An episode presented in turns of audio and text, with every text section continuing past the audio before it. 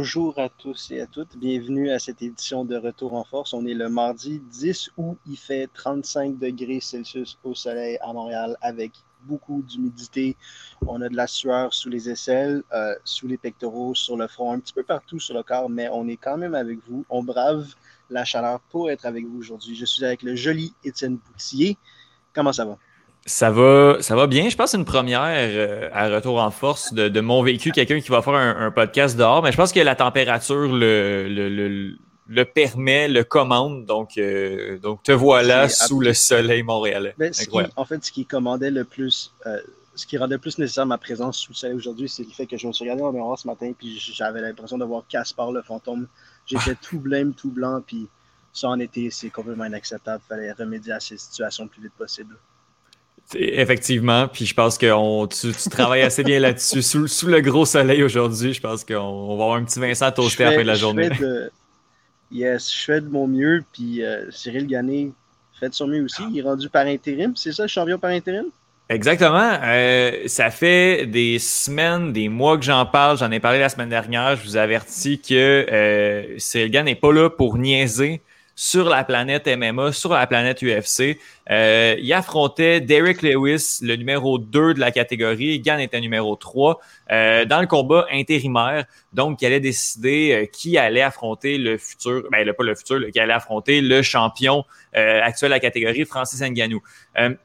Le, le match-up est intéressant parce qu'on se demandait, bon, Gann est probablement un des meilleurs techniciens de la catégorie et on avait affaire à un Derek Lewis qui peut se faire dominer pendant 2, 3, 4 rounds et juste avoir sur une contre-attaque, sur une bonne droite et t'endormir. Donc, est-ce que Gann allait être capable de garder la distance face à son adversaire?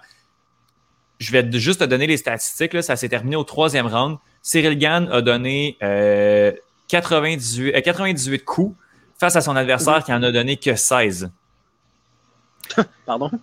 Gann a complètement a marché sur son adversaire. C'était indécent. 80% de euh, coûts significatifs donnés contre 43% euh, C'est un différentiel incroyable entre les deux combattants. Euh, il a juste tenu à l'écart. On voyait qu'au premier round, il avait un peu peur de sa puissance, mais l'a juste piqué, l'a juste piqué, l'a juste épuisé. Puis au troisième round, on a vu que juste Lewis a abandonné. Il était juste brûlé, il était plus mhm. capable. Il y a eu le kick qui est rentré. Puis ça s'est terminé là pour Cyril Gann, qui Cyril Gann, aujourd'hui, on fête ses deux ans d'arrivée dans l'UFC. Et il est maintenant champion intérim. C'est incroyable. C'est ça, il est intérim parce que Nganou, il voulait pas combattre, c'est ça?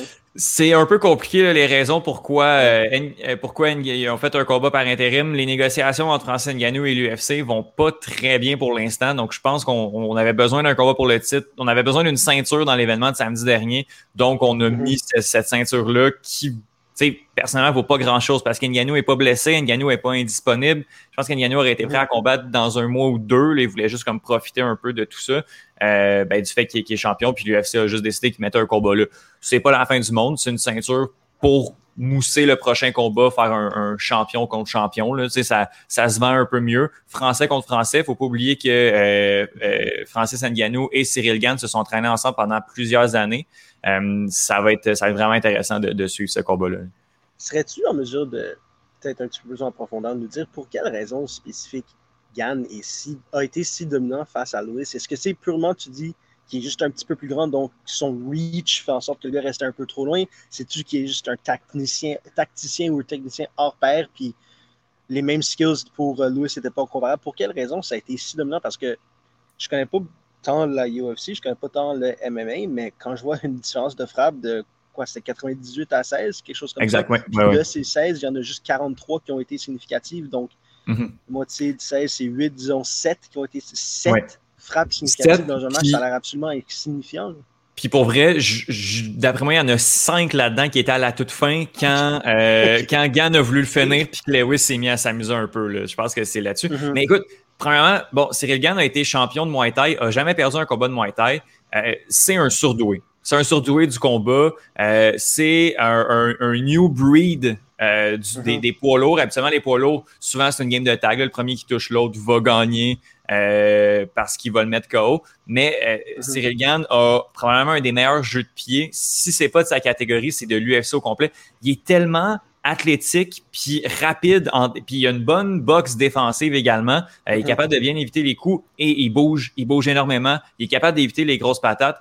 Puis depuis le début de sa carrière, il a présentement 10 combats pro dans les arts martiaux mixtes, 7 dans l'UFC, a aucune défaite et a été ennuyé par personne parce qu'il bouge tellement rapidement, puis il est tellement athlétique qu'il peut vraiment éviter les patates de ses adversaires. Puis il est intelligent aussi. Il fonce pas, même si il voit qu'il y a une occasion. C'est pas le combattant le plus flashy, mais présentement, c'est le combattant le plus efficace. J'ai l'impression que ces athlètes poids lourds-là du MMA suivent la, même arc évolutionnaire, la même arc d'évolution que les athlètes dans d'autres sports dans le sens où tu regardes au football puis au basket, on a toujours eu des géants, mais là, dans les dernières années, on voit des géants doués, on voit des géants, comme tu dis, hmm. avec des jeux de pieds impressionnants. Tu sais, des gars comme Kevin Durant qui font 7 pieds, mais maintenant, en plus de faire 7 pieds, ils sont capables de déjouer les gars avec leur vitesse, avec hmm. leurs habiletés latérales. Au football, il y a une couple d'années, je pense que c'était il y a deux ans, il y a un gars qui s'appelle Mackay Becton. Mackay Becton, il joue la ligne offensive. Il jouait euh, au collège à Louisville, qui a été drafté par les Jets, je crois. Ouais, les Jets. Ce gars-là fait 6, 7, 300 livres. Il a couru un 4, 8. ah ouais. C'est hallucinant. C'est complètement stupide. C'est ça, fait c'est avec les technologies, j'imagine que ces gars-là sont en mesure de grandir et de prendre du poids sans perdre de leur vitesse latérale, mhm. sans perdre de leur habilité, de leur agilité. Alors là, cette traduction d'habilité un petit peu plus technique se fait au niveau de la MMA maintenant, puis j'imagine que des Cyril Gann, c'est le premier, mais on va avoir de plus en plus, tu penses? Oui, je pense que je pense que oui. Puis ça, ça fait pas. Tu sais, c'est sûr que les gens aussi dans les MMA, dans les, dans les 265 dans les poids lourds, on veut des KO. Euh, les fans aiment moins voir des techniciens. Euh, mais euh, il va falloir quelqu'un pour battre Cyril Gann qui n'a jamais perdu un combat professionnel de sa vie, puis ça va passer par un technicien ou on sait pas, n'importe quelle patate peut le mettre KO. Après ça, il faut réussir à le toucher, puis ça, c'est vraiment difficile. Ouais, mais il y a pas un moment, il arrive pas un moment où quelqu'un est si bon techniquement ou tactiquement que tu peux pas le out-technicien et mm je peux pas parler mon jargon, mais c'est ça, à Mané, tout le monde est rendu au même niveau technique, right? Puis c'est à ce moment-là que ça devient une question de force, non? Mhm. Oui, je, suis d'accord avec toi, puis je pense que de moins en moins, puis je pense que dans tous les sports aussi, tu, tu peux plus juste jouer sur tes aptitudes physiques. C'est rendu tellement précis, mm. euh, tout, tout est tellement tout est tellement justement rodé puis détaillé que, que je pense que tu peux plus juste te baser sur le fait que tu fais ses pieds au basket. Euh, il, faut que tu aies d'autres aptitudes, d'autres aptitudes athlétiques. Mm. Puis ça, je pense que Cyrilian représente ça, mais justement, comme tu l'as dit dans les autres sports, tout, tout, tout, le monde se monte vers le haut aussi en, en étant, en étant de mieux en mieux. OK. Ben, hum. on a bien de voir ça, puis on se croise les doigts, j'imagine, pour que ça se règle en négociation entre la UFC et Nganou. Nganou? Oui. Ah oui, c'est Nganou, oui. Um, Nganou pour qu'on puisse finalement voir ce combat qu'on attend depuis si longtemps. Oui, oui, donc clairement, c'était sûr que ça allait se faire. Moi, je le dis depuis quelques mois que je pensais que ça allait se faire d'ici décembre 2021, 2022. Mais on savait que ça allait arriver. Euh, oh, là, on est là. là. on est là. D'après moi, ça va se faire en décembre 2021 si c'est pas en janvier, mais c'est le combat que, que pas mal tout le monde veut voir, qu'on savait que ça allait arriver, mais là, ça arrive plus tôt que tard. Euh, juste avant de terminer sur, euh, sur euh, l'UFC, il y avait l'UFC 265. Juste donner deux performances que j'ai vraiment aimées. la performance de Vicente Luque, qui a soumis un soumissionneur. qui a soumis Michael Chiesa alors que moi je l'avais jamais puis personne personne l'a vu venir cette soumission là c'était complètement incroyable le combat a duré trois minutes trois minutes complètement folles on savait que ça allait être avec Vicente Luque. Moi, je pensais qu'il allait mettre KO. Je pensais pas qu'il allait réussir à soumettre. Belle performance. Puis, présentement, Luque, d'après moi, c'est un des top 3 contenders dans la catégorie des welterweights. Ça va vraiment être un nom à surveiller. Euh, et euh, la performance de José Aldo, qui a donné une masterclass à Pedro Munoz. Tout le monde dit que José Aldo est sur le déclin. Moi, j'y crois pas. Je pense qu'il y a encore beaucoup d'MMA à donner. Euh, ça fait 15 ans qu'il est au niveau élite. Il a seulement 34 ans, José Aldo. Il y a encore quelques, quelques je pense qu'il y a encore du jeu à donner. Je voulais juste souligner sa masterclass parce qu'on a parlé beaucoup de Cyril Gann, mais José Aldo est, à mon avis, encore un des gars élites dans, dans la catégorie. Euh, par curiosité, Luque, c'est un Espagnol? Euh, Luque, c'est un Brésilien. C'est un Brésilien. Brésilien? Ah, c'est ça. Fait que Jiu-Jitsu, Muay Thai, ce genre de choses-là. Ouais, ouais. Les gars, les gars qui sont relativement complets, puis Vicente Luque, c'est un de mes préférés. Le gars, il a aucun, aucune intelligence technique, mais il est solide. il est, il est très puissant. Puis euh, il est presque pas finissable. Puis quand il a perdu, c'était vraiment contre des, des gars élites de la catégorie. Puis Michael Kiesa en est un. Puis je m'attendais vraiment pas à une performance de la sorte. Puis non, c'est vraiment, vraiment un nom à surveiller. Il va falloir qu'il y ait un combat, à mon avis, du, du title shot. Good. Ben, T'as-tu vu les nouveaux noms à surveiller chez les Raptors ou t'as pas trop suivi ça? aucunement, mais je, je, suis tout oui, euh, Vincent. Parce qu'il y, y, a eu le repêchage et ensuite, quelques jours après le repêchage, s'est ouverte la période des, euh, des agences, de l'agence libre. Et lorsque la poussière est retombée puis qu'on a pu se calmer puis que j'ai pu... Regarde, immédiatement après les premiers moves, j'étais tellement fâché, tu comprends pas. J'ai regardé le draft, je me suis dit, qu'est-ce que c'est ça? Maudite merde Masai Ujiri qui fait des erreurs. J'ai jamais vu ça depuis qu'il est vice-président des Raptors. C'est pas dans ses habitudes de faire des trucs stupides. Mais je croyais qu'il avait fait un truc stupide au repêchage en prenant Scotty Barnes à la place de Jalen Suggs. Je vais te placer un petit peu Jalen Suggs, point guard. C'est un freshman, il a joué à Gonzaga, point guard. Gonzaga qui a fait la finale nationale, qui a perdu contre Baylor University en finale du March Madness. Jalen Suggs était probablement le leader émotionnel de cette équipe, également le leader tactique parce que c'est un joueur tellement intelligent. Il, fait, il doit faire 6-3, extrêmement bon défensivement, capable de distribuer à l'offense, capable de prendre.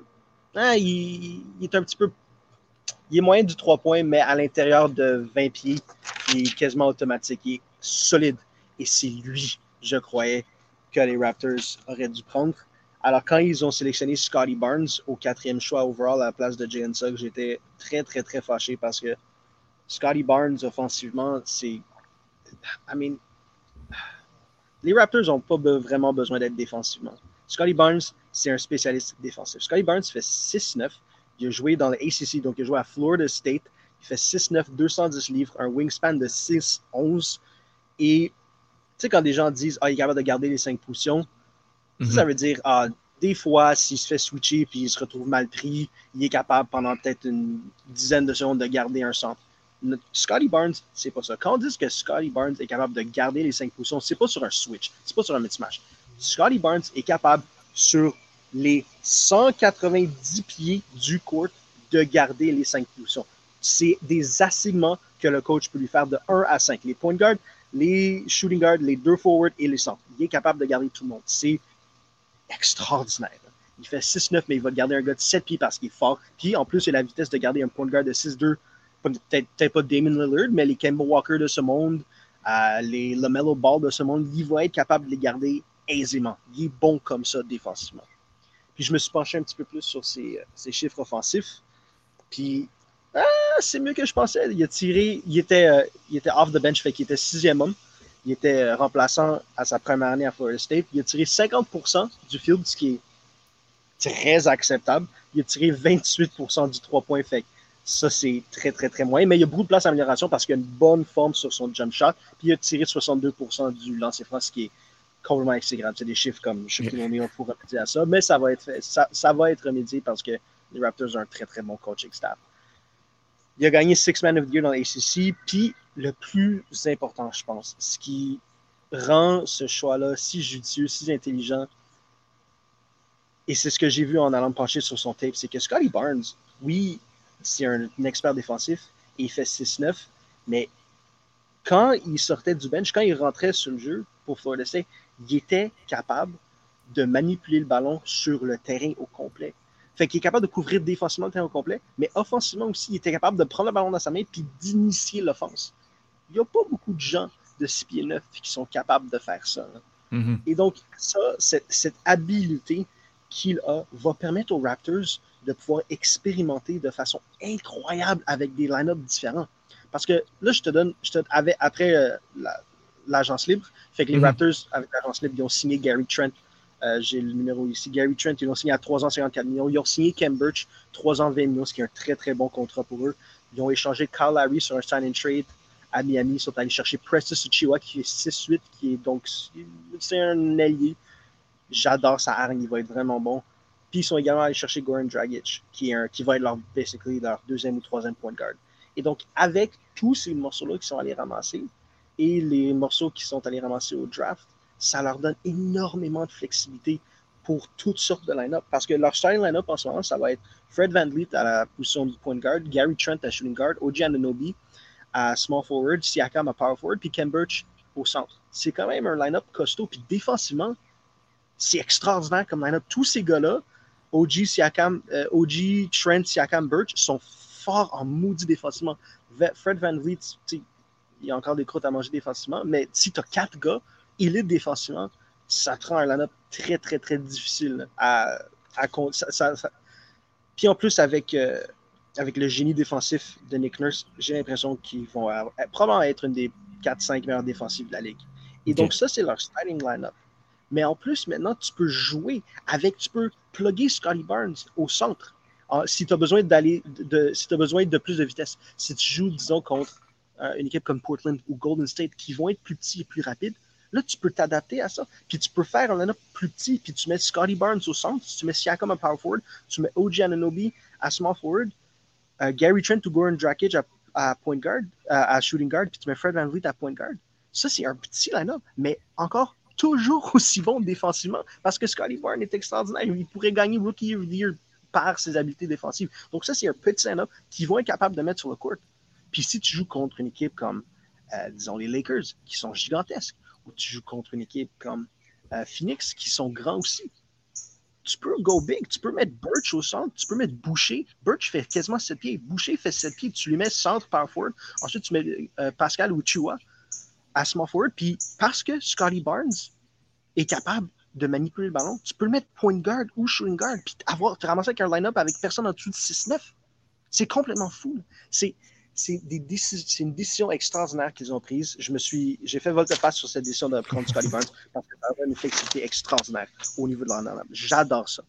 Et donc, si un, gars comme Precious Uchiwa qui va rentrer dans sa deuxième année est capable d'émerger puis commencer à tirer peut-être n'as pas, besoin de tirer 45% du 3 points, mais s'il tire 35% du 3 points, si Goran Dragic continue sur euh, ses habitudes de sa carrière, puis continue à tirer 35% du 3 points, là, en plus, ça donne de l'espacement sur le court.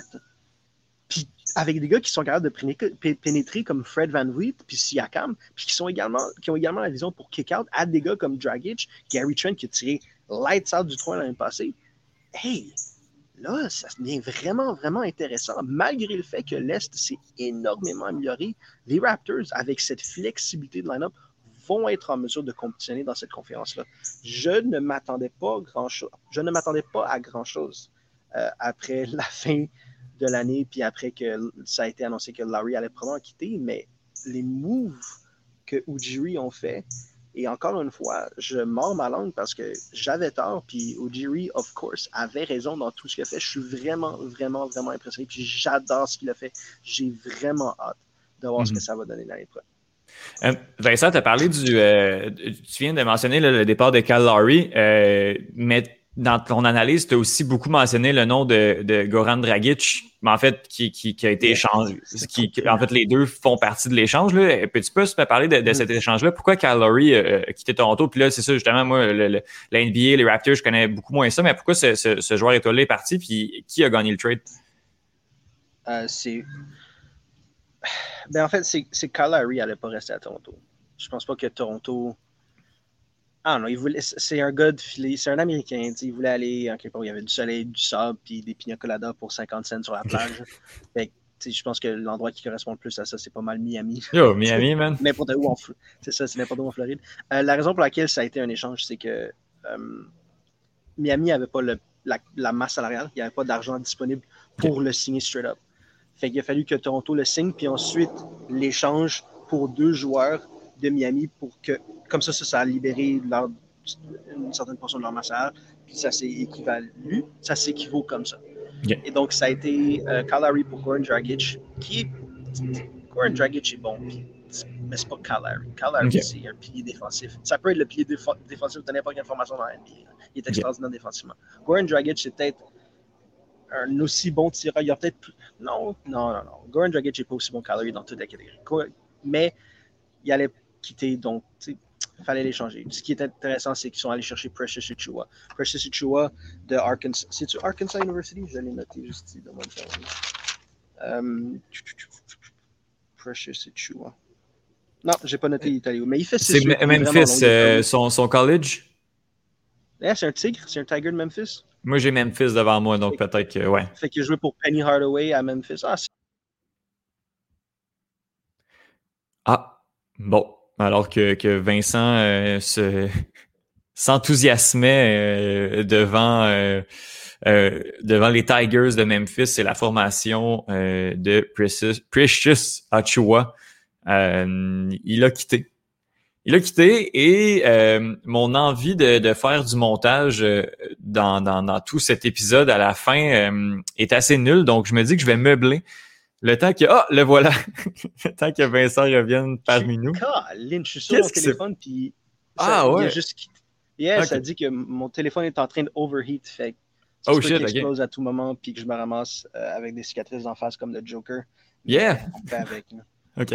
Fait ouais, regarde, c'était Qu'est-ce, que je disais? Ouais, Mais on parlait, on parlait de Memphis, là. Puis, oui, oui, exact. Oui. Puis, t'as-tu vu, t'as-tu vu ce que la marde qui a pogné un petit peu avec Goran Dragic? Non, j'ai aucune idée. De quoi, non. Goran Dragic, quel épée. Goran Dragic a été pogné euh, en, sur on tape. Il parlait à un de ses amis. Puis il disait Regarde, j'ai plus d'ambition que de jouer à Toronto. oh, yeah. Fuck you, dude. Tu te prends pour qui? T'as jamais rien gagné de ta vie, mais t'as joué à, as joué à, as joué à Phoenix. T'as joué à Phoenix quand quand D. Rose était encore bon, puis il a déposé ses testicules dans ton front sur un des, plus, sur un des dunks les plus nasty que j'ai vu de ma vie. T'es qui, Goran Dragic? Tais-toi. Tais-toi, accepte d'être où Prends ton équipe te voulait plus. C'est pour ça qu'ils t'ont échangé. Fait que prends-nous, deal avec le moins 30 degrés Celsius à février à Toronto, puis deal aussi avec le fait que, dude, t'es même plus un starting point guard dans la ligue c'est Fred Van Vliet qui a pris ta place, puis prends Malachi Flynn qui va prendre la deuxième, le, rôle de backup. Fait que tais-toi, rentre les shots quand on va te donner la balle. T'as-tu vu ce que Drake a tweet à Goran Dragic? Oh? Quand c'est, sorti que Goran Dragic a trash talk sur Toronto, Drake le tweet, dude, tu, parles pas comme ça de ma ville. Si tu continues, on ah des problèmes. Oh, ouais, j'ai bien aimé. Des problèmes. Mais c'est ça, fait regarde, peut-être avant que mon téléphone euh, réexplose. On va faire. Euh, on, est, on est deux aujourd'hui. Bon, ben le voilà, son téléphone. Les joies d'être dehors euh, à, à, 20, à 31 degrés. Euh, Celsius. Moi, de mon côté, c'est ça, on est 31. Mais moi, je suis, je suis à l'intérieur, donc je ne sais pas exactement comment, comment Vincent va réussir à composer. Je pense qu'il n'y aura pas le choix de rentrer, de rentrer à la maison. Mais euh, écoutez, en attendant, euh, je vais donner des informations sur la saison de la NBA parce que j'aimerais ça, j'aimerais ça qu'on s'en mette discussion pour, euh, pour les autres les, les, autres chroniques, les autres éléments d'information qu'on est théoriquement supposé donner aujourd'hui. Pas que je patine.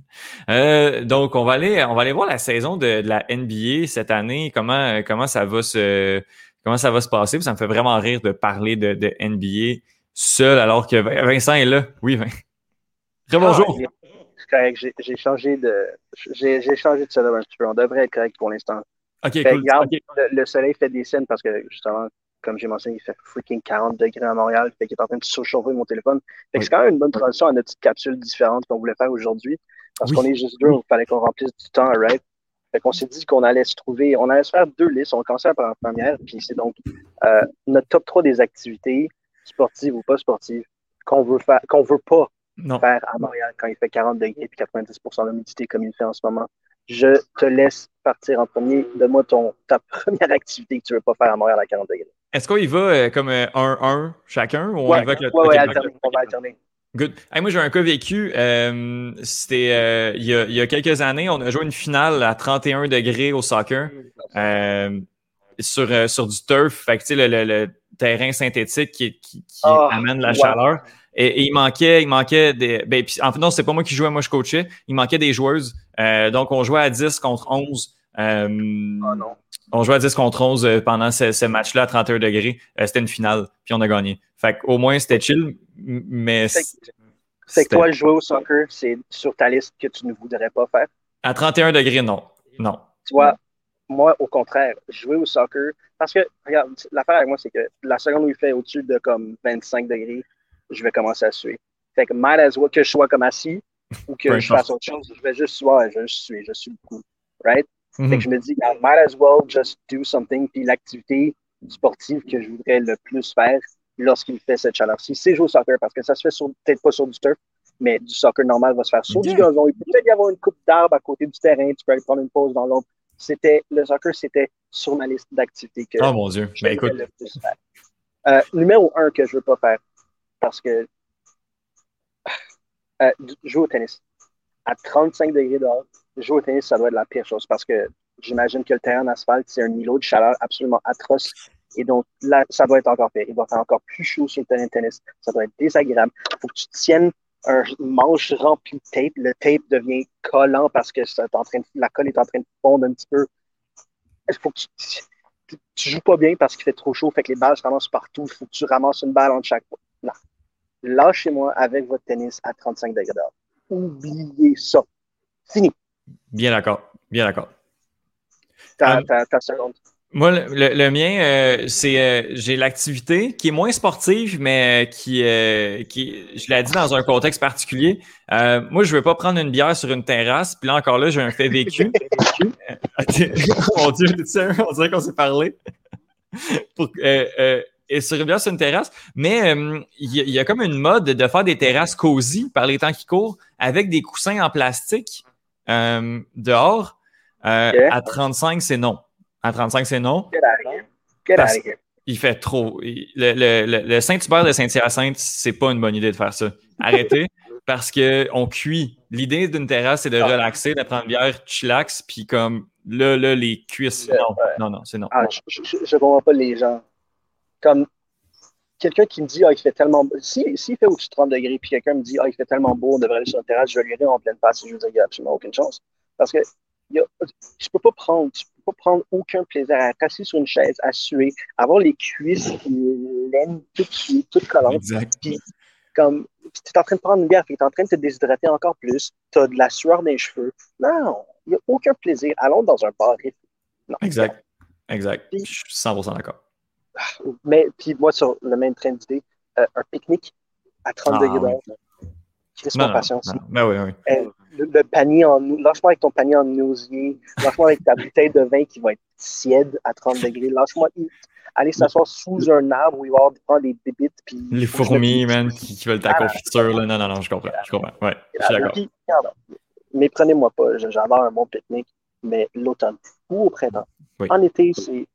Non, merci. Au, mois de mai, à Rougemont, pendant les, euh, la floraison, ah, c'est l'idéal. Ça, ça, va être nice. Mais malgré le fait qu'en mai, le pollen commence à sortir et j'y suis très ah, allergique. ça, peut être euh, assez désagréable. Je comprends. Euh, donne-moi ton, ton, dernier pour la fin. Moi, j'ai j'ai écrit juste faire quelque chose. Pour vrai, il fait chaud, là. restez chez vous, comme faites rien. Mais j'ai envie de changer pour faire un podcast avec le téléphone qui plombe sur le soleil. Fait que je pense que ça va être ça mon troisième finalement. Ça va être, ouais. J'ai, ouais. C'est leçon prise, erreur que je ne referai plus jamais. Mais je te le donne pour euh, vrai, je l'avais pas vu venir moi non plus celle-là. Euh, mon dernier, puis je sais que je vais me faire des ennemis en disant ça parce que c'est probablement une des activités ou un des événements les plus adorés sur l'île de Montréal à chaque année, mais quand il fait 30 degrés Celsius, euh, tout ce qui concerne le Grand Prix de Montréal, Ouais, Que ce soit la course, que ce soit, comme tu dis, euh, aller voir les, les voitures qui sont stationnées sur la rue Crescent. Get out of here. Trop de monde. Il y a trop de monde, il fait chaud. Non. Grand Prix de Montréal, je, ne suis jamais allé à un immeuble du Grand Prix de Montréal de ma vie et je n'irai jamais de ma vie parce qu'habituellement, c'est le début de l'été, il fait chaud. C'est quoi, c'est fin juin habituellement? Non, je pense que c'est genre début juin. Là. Comme les premiers. à, mon, dans mon temps, c'était ça. Là. Comme quand je suivais ça un peu. Là. Dans mon temps. c'est ça, après quand, en le disant, j'ai fait mal un peu. Ça. au début, je n'ai pas envie d'être ça. Non, je comprends. Oubliez ça. Oubliez ça, Je te file. Je te file. Euh, on va passer à ta prochaine chronique. C'était sur.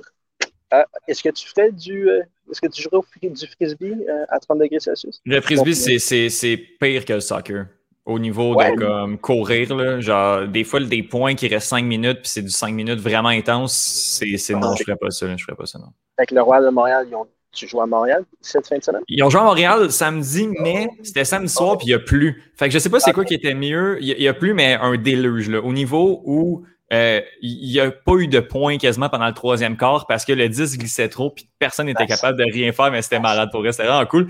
Euh, dans, dans ce week-end-là du Royal à Montréal qui a été parfait.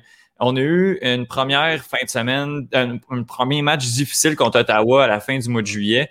Euh, on avait été capable de briser aucune offensive adverse. Jamais on a été capable de comme prendre le disque en, en, en défensive pour aller faire un point. Puis ben, c'est avec des, avec des, des, des brises, avec des défensives que tu gagnes des, des, des rencontres ultimates. Le Royal avait eu de la difficulté. Je trouve qu'il y avait eu un petit peu de dogmatisme chez l'entraîneur-chef John Haydock, qui, pour vrai, s'est vraiment ajusté parce que là, on vient de remporter deux victoires consécutives et de très belle manière. Euh, ça a vraiment bien été. Juste au niveau des bris, euh, le Royal, dimanche, euh, dans, sa, dans sa victoire de 23-18 contre Ottawa, en a effectué 7. Donc, euh, ça a vraiment, vraiment bien été. Euh, premièrement, au niveau offensif, je pense qu'on a trouvé euh, le, le, le, l'équipe idéale, la ligne idéale, la ligne offensive idéale. Je vais juste les nommer rapidement. Là. Euh, on a Malik Auger-Semard, Miguel Godard, Vincent Lemieux, Gabriel Monfette, Sacha Poit-Sokolski, Kevin Quinlan et Jacob Brissette qui font vraiment bien, notamment Jacob Brissette qui est à sa deuxième saison avec le Royal de Montréal. La première année, a été blessé un peu, a joué la moitié des matchs, notamment sur la ligne défensive. Mais présentement, ce gars-là est magistral. Euh, c'est lui qui a le plus de passes présentement euh, du côté du Royal. La dernière, à la dernière rencontre contre Ottawa a délivré 9 passes. Le record, c'est 12. Le record d'équipe, c'est 12. Donc, 9 passes, on est vraiment pas loin du record. Le gars a seulement 21 ans complète plus que 90 de ses passes. Présentement, c'est le joueur qui touche le plus de frisbee euh, du côté du Royal. Donc, euh, vraiment, vraiment intéressant de voir Jacob Brissette à l'œuvre. Puis de, de, de, donner plus de responsabilité à Brissette, ça en enlève à Quinlan. Quinlan, c'est le sixième meilleur passeur de l'histoire de la Ligue. C'est vraiment une, légende de la Ligue, pour vrai. Euh, il est là depuis les tout débuts, il est avec le Royal depuis quelques années déjà. Ben, d'avoir quelqu'un d'autre qui fait très bien offensivement, ça le libère. Il peut se promener un petit peu plus partout. Puis il fait le lien entre des fois, quand on a besoin de briser quelques lignes, c'est Kevin Quinlan qui est là puis qui est encore excellent. Puis à la finition, ben, on a Sacha Poit-Sokolski qui est excellent. Euh, le français fait vraiment bien. Euh, on a Quentin Bonneau qui est blessé pour l'année. Quentin Bonneau qui est probablement un des meilleurs cutters de, de, la ligue. Euh, et présentement, Sacha fait vraiment le boulot pour remplacer Quentin qui est blessé toute l'année. Donc offensivement, ça va très très bien. juste, Sacha a marqué 20 points en trois rencontres depuis le début de la saison. C'est excellent pour vrai. Euh, c'est proche du record de points par match de Quentin Bonneau qui a établi en 2019 le record de la Ligue.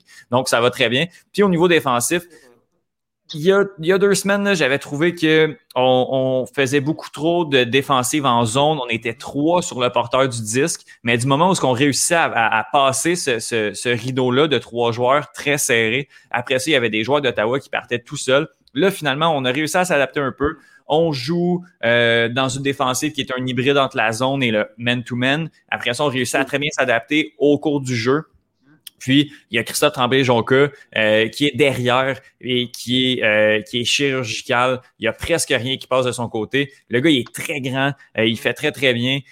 ça, va, ça va vraiment bien. Puis, ben, les gars réussissent finalement à briser les défensives. Du moment où est-ce à briser l'offensive, en fait, du moment où est-ce qu'on fait un beau, euh, une belle, une belle action, on fait un, bloc, une interception, on réussit à convertir. Puis ça, euh, c'est notamment grâce à la recrue Iwan euh, que je connaissais pas euh, et qui non seulement brise, fait beaucoup de blocs, fait beaucoup d'interceptions, mais aide également euh, à, l'offensive. Donc, euh, notamment avec Simon Charrette qui fait très bien, puis défensivement, le André Arsenault, Nabil Chaouch, c'est des gars qui, font très bien. Donc, on a eu une belle fin de semaine du côté du Royal de Montréal. On remet ça euh, on remet ça jeudi soir au complexe sportif Claude Robillard à 19h contre Ottawa. c'est 1 à 1 entre les deux équipes. c'est les deux équipes présentement qui sont au sommet de la Coupe canadienne. La Coupe canadienne, qu'on rappelle, a seulement trois équipes on fait ce qu'on peut avec ce qu'on a du, côté de la UDL.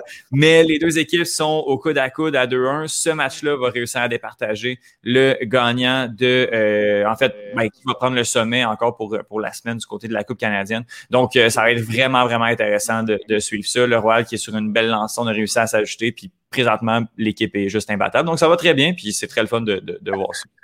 l'équipe est juste imbattable. Trois matchs? Ah non, mais on va le prendre. Oui, oui, clairement, clairement, clairement. Euh, je vais vous parler un petit peu euh, de football parce que j'espère que c'est marqué dans vos calendriers que c'est dans exactement. On est le 10 aujourd'hui. Fait que c'est dans moins d'un mois que la saison officielle, que la saison régulière de la NFL commence. Le jeudi 9 septembre, oh, ça commence. C'est la meilleure période de l'année qui s'en vient. Il commence à la, la, température se rafraîchit, le football commence. Let's go. Je suis tellement excité que je veux déchirer ma camisole juste à y penser. Mon Dieu. I love it. Je veux vous parler aujourd'hui de la conférence de la division ouest de la conférence nationale, donc la NFC West, parce que ça a une chance cette saison d'être probablement une des divisions les plus fortes qu'on a vues depuis très, très, très longtemps. Si on peut juste regarder ce que Vegas en dit. Donc, la NFC West, c'est San Francisco, les 49ers, les Rams de Los Angeles, les Seahawks de Seattle et les Cardinals de l'Arizona. Et donc, si on regarde ce que Vegas en dit, Vegas n'est pas dans une business de perdre de l'argent. Donc, Vegas, c'est probablement l'entité la plus précise quand vient le temps d'évaluer la force d'une équipe. Pour leur chance pour gagner le Super Bowl, San Francisco est cinquième dans la ligue à 13 to 1. Donc, si tu mets 100 pièces, tu en gagnes 1300. Ensuite, juste après sixième dans la ligue, tu as les Rams à 14 à 1 et dixième dans la ligue, tu as Seattle à 26 à 1. Fait que trois des top 10 équipes dans la ligue sont dans la même conférence. Ça, c'est impressionnant en maudit. Et en partant, on savait qu'il était bon l'année passée, on savait qu'il était bon l'année d'après, mais tous les moves que ces trois équipes-là ont fait pendant la, pendant la saison morte, pendant la période d'agence libre, vont tous beaucoup contribuer à ce qui s'améliore cette saison. Arizona, euh, non, Arizona aussi. Arizona sont allés chercher J.J. Euh, Watt, sont allés, Arizona sont allés chercher J.J. Watt, sont allés chercher A.J. Green aussi. Arizona va être meilleur. Ça va être aussi également très bon. Et une bonne chose pour cette division-là, c'est que la façon que ça fonctionne dans la NFL, c'est que euh, à chaque saison, les équipes dans la NFC vont mostly, vont pour la, la plupart du temps jouer des équipes dans la même conférence. Donc, NFC joue NFC. Mais quatre matchs par saison, ils vont jouer contre une division, euh, trois matchs par saison, pardon, non, quatre matchs par saison, ils vont jouer contre une division de la conférence opposée. Et donc, cette année, la NFC West, donc la division dont je vous parle, est jumelée à la AFC Sud. Donc, les quatre équipes dans la AFC Sud, c'est Jacksonville. Ça, c'est une victoire extrêmement facile. Les Texans, c'est plus qu'une victoire facile, c'est une victoire automatique parce que c'est un dumpster fire. Euh, les Colts viennent de perdre leur quarterback Carson Wentz, donc ils vont devoir compter sur soit Jacob Eason de Washington University ou Sam, euh, Sam Ellinger, la recrue de Texas Longhorns. Sans Carson Wentz, ça va être dur d'être bon pour ces équipes-là. Donc, ça devrait être une autre victoire relativement facile pour toutes les équipes de la NFC West. Les Titans sont super bons. Ils ont perdu, ils ont perdu Arthur Smith, mais Mike Vrabel, c'est un très bon coach. Ils sont allés chercher Julio Jones. Donc, ça, ça va être tough. Mais pour les quatre équipes de la NFC West, ça devrait, contre la, contre la AFC South, ça devrait être trois, au moins trois victoires quand même facile. Donc, ça va être super bon pour leur fiche. Et donc, on risque d'en avoir trois de ces équipes-là facilement dans les playoffs. Euh, je vais vous parler des moves qu'ils ont fait dans. Ben, je vais d'abord vous parler des 49ers parce que c'est mon équipe, c'est ça que j'aime le plus. Les 49ers dans la saison morte, oui, ils ont perdu Robert Saleh, qui était leur leader défensif, c'était leur leader émotionnel aussi. Ce gars-là est tough, mais mon Dieu, que les joueurs aimaient jouer, aimaient se donner à 100% pour lui. Il est devenu entraîneur-chef aux Jets de New York. J'espère qu'il va bien faire là-bas. Fait qu'ils ont perdu lui, mais ils sont allés chercher Trey Lance au repêchage. Et je veux vous parler brièvement de ça parce que ce gars-là, c'est un carrière de South Dakota University. Il a joué, il n'a pas joué l'année passée, mais l'année d'avant, il a joué, je pense, 12 matchs. Et en 12 matchs, les statistiques qu'il a mises de l'avant étaient absolument éblouissantes. En 12 matchs, il a lancé pour quasiment 3000 verges, 9,7 verges par, par, euh, par passe, 28 touchdowns, 0 interception. 28 touchdowns, 0 interception. OK? C'est complètement fou. C'est complètement fou. Et ça, ce qu'il a fait par la passe. Par la, en, en, courant, par la course, il a rajouté 1100 verges et 14 touchdowns. Qu'est-ce que c'est ça? oui, je comprends que c'est dans North Dakota State, donc c'est une division moins, peut-être un peu moins bonne que ce serait le SEC ou le Big Ten ou le Pac-12 ou l'ACC. Mais c'est des chiffres que tu peux pas, tu peux pas, passer par-dessus des chiffres comme ça. Et donc, le gars est habile par la passe, mais également par la course. Et si on regarde l'historique des carrières de Kyle Shanahan, on voit que c'est des gars comme euh, Matt Schaub quand il était à Texans, à Texas, euh, à Houston, pardon. Quand il était à Cleveland, il y a eu Johnny Manziel puis Brian Hoyer quand il était à Atlanta, il y a eu Matt Ryan, puis ce qu'il a fait avec Matt Ryan, c'est qu'il a fait la meilleure offensive de la ligue, puis Matt Ryan a gagné un MVP, puis il n'a rien fait depuis que Kyle est parti. Euh, quand il était à San Francisco, c'était Jimmy G, puis il était, je pense, avec Jimmy G, il était 22 victoires, quelque chose comme 4 défaites. Right, avec Jimmy G comme son partant, puis ensuite Jimmy G a été blessé souvent. Mais même quand Jimmy G était blessé, il a pris un gars comme Nick Mullins. Nick Mullins qui est allé à, je pense, South Mississippi University, une université de merde. No disrespect, mais c'est pas une bonne université. T'es pas, pas dans une Power 5 conference. Fait qu'il a pris un gars comme Nick Mullins. Puis le, game planning, les schémas offensifs de Kyle Shanahan sont tellement poussés, sont tellement intelligents qu'il a pris Nick Mullins, qui est rien d'impressionnant, puis il a fait en sorte que Nick Mullins, sur ses 16 premiers départs dans la NFL, est devenu le deuxième carrière avec le plus de verges all-time sur ses 16 premiers départs. Numéro 1, c'est Patrick Mahomes. Numéro 2, c'est Nick Mullins, devant des gars comme Andrew Luck, Kurt Warner, Tony Romo, Peyton Manning, John Elway, Dan Marino. Nick Mullins les a tous battus sur ses 16 premiers matchs. Pardon? Nick Mullins n'est plus sur l'équipe. Donc, ça nous démontre que c'est pas Nick Mullins qui est bon. Il s'est fait couper par les Niners. Il est rendu backup à Philadelphie. C'est Kyle Shanahan qui est absolument un génie. Kyle Shanahan a fait ça avec des carrières médiocres. Et là, tu lui donnes un gars comme Trey Lance, qui va être le premier carrière, à part euh, RG3 à Washington, dans le temps où Shanahan était Quality Control Coach. Donc, être leur premier joueur depuis RG3 qui est capable de courir le ballon et en plus de le passer. Kyle Shanahan va se faire un plaisir infini de trouver des nouveaux jeux, de jouer avec un joueur avec des habiletés rares comme ça. Ça va être incroyable. Puis là, en plus, Debo Samuel revient en santé. Ils ont signé Gary, euh, ils ont signé Trent Williams, qui est un left guard extraordinaire. en plus, ils ont drafté Trey Sermon, qui, était, qui a été running back à Holcomb University. Ensuite, il est transféré à Ohio State l'année passée, puis il a complètement dominé Clemson dans les playoffs. San Francisco va être, va être quasiment imbattable. Ça va être complètement fou. J'ai tellement hâte de voir ça. Ce serait une victoire facile dans la division si ce n'était pas pour le fait que les Rams sont allés chercher Matthew Stafford. Hmm. je, viens de te faire l'éloge de Kyle Shanahan. je peux te faire autant l'éloge de Sean McVay parce qu'il est aussi brillant. Peut-être un peu moins, mais il est au même niveau offensivement que Il a pris Todd Gurley qui avait eu une bonne saison recrue, qui n'avait rien fait sous euh, Jeff Fisher, puis il a pris Todd Gurley qui est un running back moyen, puis il en a fait un candidat à la MVP pendant deux ans de suite. Puis là, les Rams, en plus de Matthew Stafford, sont allés, ils ont drafté un gars comme Tutu, ils ont drafté Tutu Atwell, qui est un mini de Sean Jackson. Il va être extraordinaire. Ils ont Jake Funk, oui, ils ont perdu Josh Reynolds, mais comme je te dis, ils l'ont remplacé par Deshaun Jackson, Tutu Atwell, puis Van Jefferson va émerger. Ça va être extraordinaire. Euh, Seattle retrouve Rashad Penny, qui est un running back extrêmement explosif, qui va pouvoir donner du répit à Chris Carson, parce que oui, Chris Carson, c'est un running back la vie. Tu peux pas lui donner 30, 25 ou 30 euh, rushing attempts par game. Il, va se blesser. Il se blesse facilement. Là, tu, peux donner à Rashad Penny 17-12 courses par match. Ça va équilibrer l'offense. Ça va permettre à Russell Wilson d'utiliser plus efficacement le play action. Ça va être extraordinaire. J'ai tellement hâte de voir ça. Arizona aussi. Arizona sont allés, comme je t'ai dit, ils ont signé J.J. Watt. Ils sont allés chercher Justin Pugh qui va renforcer leur ligne offensive.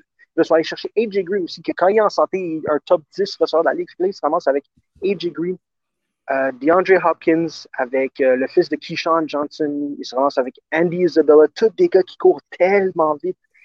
Et tu ajoutes à ça la capacité de, de Callum Ray de partir sur un scramble, de sortir de la bouteille, de faire des jeux à l'improviste. L'attaque va être impressionnante, la défensive va être très médiocre, mais l'attaque va être, capable d'être en mesure de garder dans les matchs. Ça va être extraordinaire. J'ai tellement hâte de voir ça. Je pense que les Niners vont gagner. Je pense que les Rams vont être pas loin derrière. Je pense que les Rams, les Seahawks vont aussi faire les playoffs. Puis, goddamn, je serais peut-être prêt à prendre les, Cardinals pour faire les playoffs aussi. Ça va être, ça va cette division va être aussi forte que ça. Puis, les Niners, tu les vois où euh, après les séries? Comme au moment des séries, tu, vois se rendre où? Je, les vois, je les vois en finale de la NFC contre euh, Tommy Terrific puis les Bucks. Puis je les vois peut-être au Super parce que oui, les Bucks sont défensives extraordinaires, mais puis euh, Devin Smith il prend un des trois ou quatre joueurs qui seraient capables de garder George Kittle puis Debo Samuel, mais god damn, les Niners avec l'émergence de Brendan Ayuk, avec euh, Tracerman out of the backfield, ça va être vraiment dur à couvrir. Toutes, toutes, toutes les, euh, les armes, les weapons que ces gars que, que les Niners ont, ça va être vraiment excitant. J'ai tellement de voir ça. Puis ça fait 45 minutes qu'on parle. Peut-être, cette dernière, peut-être nous parler de Messi avant qu'on quitte tout le monde. Euh, oui, euh, oui, ben en fait, je, je voulais juste un peu parler de, la situation, qu'est-ce qui, s'est passé là. Le, le contrat de Messi, euh, s'est terminé le, le, 30 juin dernier ou le 1er juillet. Euh, il semblait qu'il allait re-signer du côté de, de, Barcelone encore quelques. C'était un contrat, quelque chose comme cinq ans ou deux ans, mais un, un deux ans étendu sur cinq ans. En tout cas, bref, c'était vraiment compliqué. Le contrat était, était signé. Puis le 5 euh, août dernier, euh, la Liga espagnole a refusé euh, le contrat de Messi parce que la Liga a instauré un plafond salarial qui, euh, qui, correspond à, je crois que c'est 70% de tes dépenses, de tes revenus. Euh, tes salaires ne peuvent pas dépasser ça. Puis présentement, euh, le, plafond du FC Barcelone est de 110% euh, des dépenses et tout. Donc, si on rajoutait le contrat Messi, qui, je te cacherai pas, est faramineux, euh, on allait dépasser de plus de 100 millions ce qu'on est supposé faire. Donc, le FC Barcelone aurait dû dégraisser avant de signer Lionel Messi, mais dégraisser de beaucoup parce qu'on a beaucoup de mauvais contrats euh, du côté du FC Barcelone. Donc, Messi, euh, en pleurs, fâché, triste, quitte le FC Barcelone après, j'ai l'ai le chiffre, il est arrivé dans le giron du club en 2000 à l'âge de genre 7 ans. Puis 21 ans plus tard, doit quitter, euh, doit quitter le FC Barcelone. C'est une page, une page assez incroyable qui, euh, qui se tourne. Puis, en fait, la question qu'on se pose après ça, après ce fiasco, parce qu'on sait que le FC Barcelone est mal géré depuis plusieurs années. Euh, on va, tu sais, on, j'imagine qu'on va tranquillement dégraisser. Puis là, à cause que le, le est à 110% on peut même pas le remplacer. Mais n'est plus là, on peut pas signer de remplaçant pour lui parce qu'on n'a pas l'argent pour aller jouer dans cette masse salariale imposée par la Liga. Donc, c'est un gros coup marketing euh, de perdu, en fait, pour, pour la Liga. La Liga a joué très gros là-dessus, euh, a décidé que, bon, le respect des règles allait passer au-dessus de, des aspects pécuniers. C'est quand même rare euh, au soccer de voir ça. Euh, donc, euh, c'est, ça va être... En fait, bon, ça va être intéressant de suivre le FC Barcelone post-Messi. C'est un post-Messi qui, qui, est, qui est forcé, qui est pas préparé. La saison commence dans une semaine. Ça va être, c'est vraiment une catastrophe de voir un des meilleurs joueurs au monde, encore même malgré ses, ses 34 ans, quitter. Après ça, la question qu'on s'est posée, c'est où est-ce qu'il va aller? Puis la seule réponse logique, c'est le PSG. Il n'y a pas d'autres équipes qui peuvent se permettre de payer Lionel Messi. C'est triste parce que euh, je pense que toute personne qui suit le foot trouve ça un peu terrible de voir ce joueur-là partir dans une équipe boostée. Mais du côté de Messi, pour ce que le joueur vaut, est-ce que c'est le marché qui est trop gros puis Messi doit, avoir doit revoir sa valeur à la baisse parce que ça a comme plus de sens puis il y a une pandémie puis peut-être que personne ne peut se payer Messi? Peut-être, mais là, il va signer dans une équipe. Il va signer dans une équipe où il va retrouver son ami Neymar. Il va signer dans une équipe où il va retrouver Angel Di Maria. Il y a Paredes également qui est là des Argentins qui, qui connaît bien. D'après moi, il va se plaire. Euh, mais si on regardait les autres styles potentiels qui peuvent juste financièrement se le payer, tu avais le Real Madrid, mais ça n'a aucun sens. Le Real, Manchester City. Manchester City aurait pu. Par contre, on vient de signer Jack Grealish. Euh, on aurait pu réunir Pep et Messi. Euh, mais après ça, c'est parce que là, ça a comme pas de sens comment City est boosté. Fait que là, il aurait vraiment fallu se débarrasser de quelqu'un. Manchester United vient de signer Jadon Sancho. Hmm, ça fonctionnait pas tant. Le PSG aussi est boosté, mais le PSG, ça a encore rien gagné. C'était juste logique que ça se retrouve au PSG. C'est pas encore officiel. Quand l'épisode va sortir, ça risque d'être officiel. On en parle depuis déjà quelques moments. Mais Lionel Messi qui va signer au PSG, euh, ça, fait, ça fait quand même mal de ça. Yeah, ben, j'ai ça. Maudit français, maudit PSG de mal.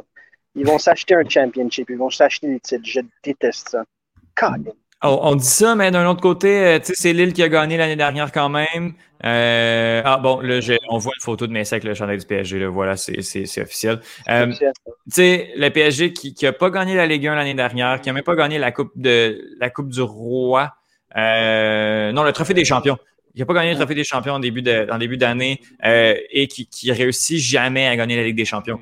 Euh, je le dis, c'est ma phrase depuis déjà quelques temps. C'est pas que les meilleurs joueurs que tu t'achètes les meilleurs, que, en fait que tu as les meilleures équipes. Euh, ça va être à voir comment tout ça va, va s'imbriquer. mais, mais encore une fois, c'est juste désolant de, de, voir ça, de voir ça se produire quand même.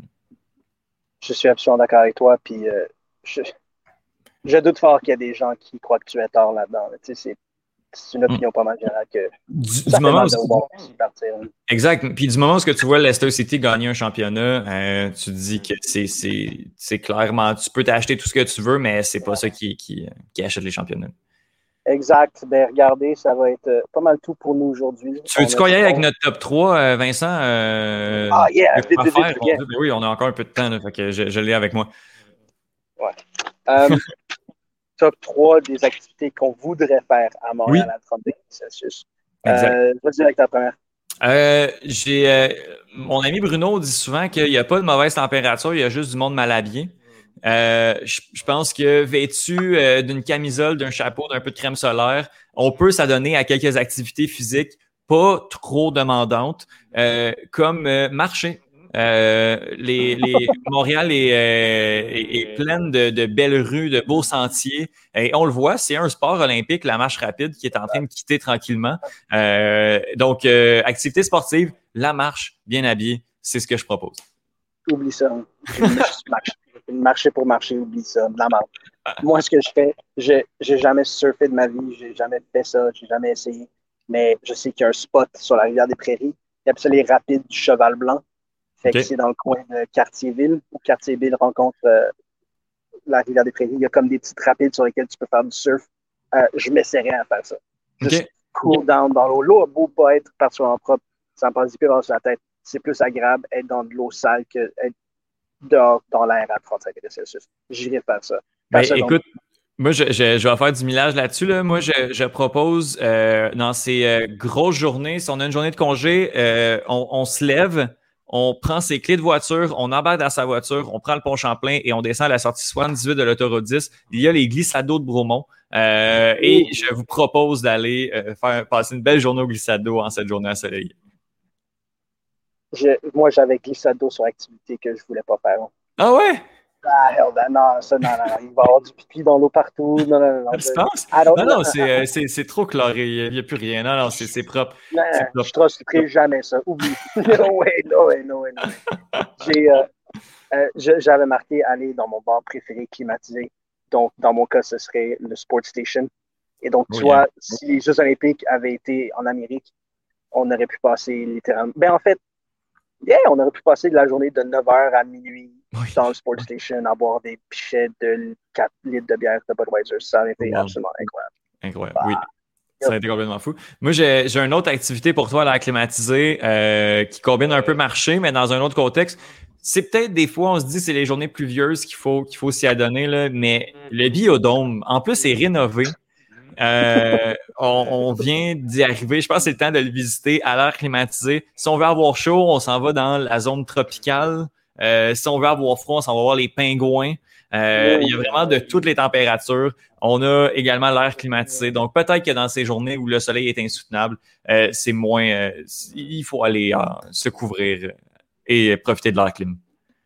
Yeah, ben, moi, sur, pour ma troisième activité, j'avais absolument rien. Parce que, non, I, I got nothing. J'ai aucune idée.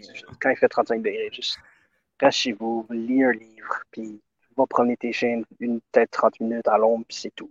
Ça suffit. Fair enough. Je te le donne. Je te l'accorde. Mon beau Étienne, tu veux-tu euh, veux saluer les, euh, les auditeurs? Euh, ben, bien sûr, bien sûr. je, je, suis, j'ai été très content de faire ce, podcast en duo avec toi, Vincent, dans ton décor très bucolique derrière, derrière la forêt. j'ai bien aimé te, ben pas, j'ai trouvé ça particulier au moment où je t'ai perdu un peu. J'ai adoré ça faire un peu de, un peu de tout seul, mais non, ça, a été très bien. Puis je te remercie encore une fois pour une solide job à l'animation. Ben, ça me fait plaisir. Je te remercie d'avoir été mon partenaire in crime cet épisode-ci. On remercie tous les spectateurs. On vous aime. On espère vous avoir diverti. On espère vous avoir peut-être appris quelque chose sur, sur les sports qu'on aime tant. Euh, à la semaine prochaine. On vous aime.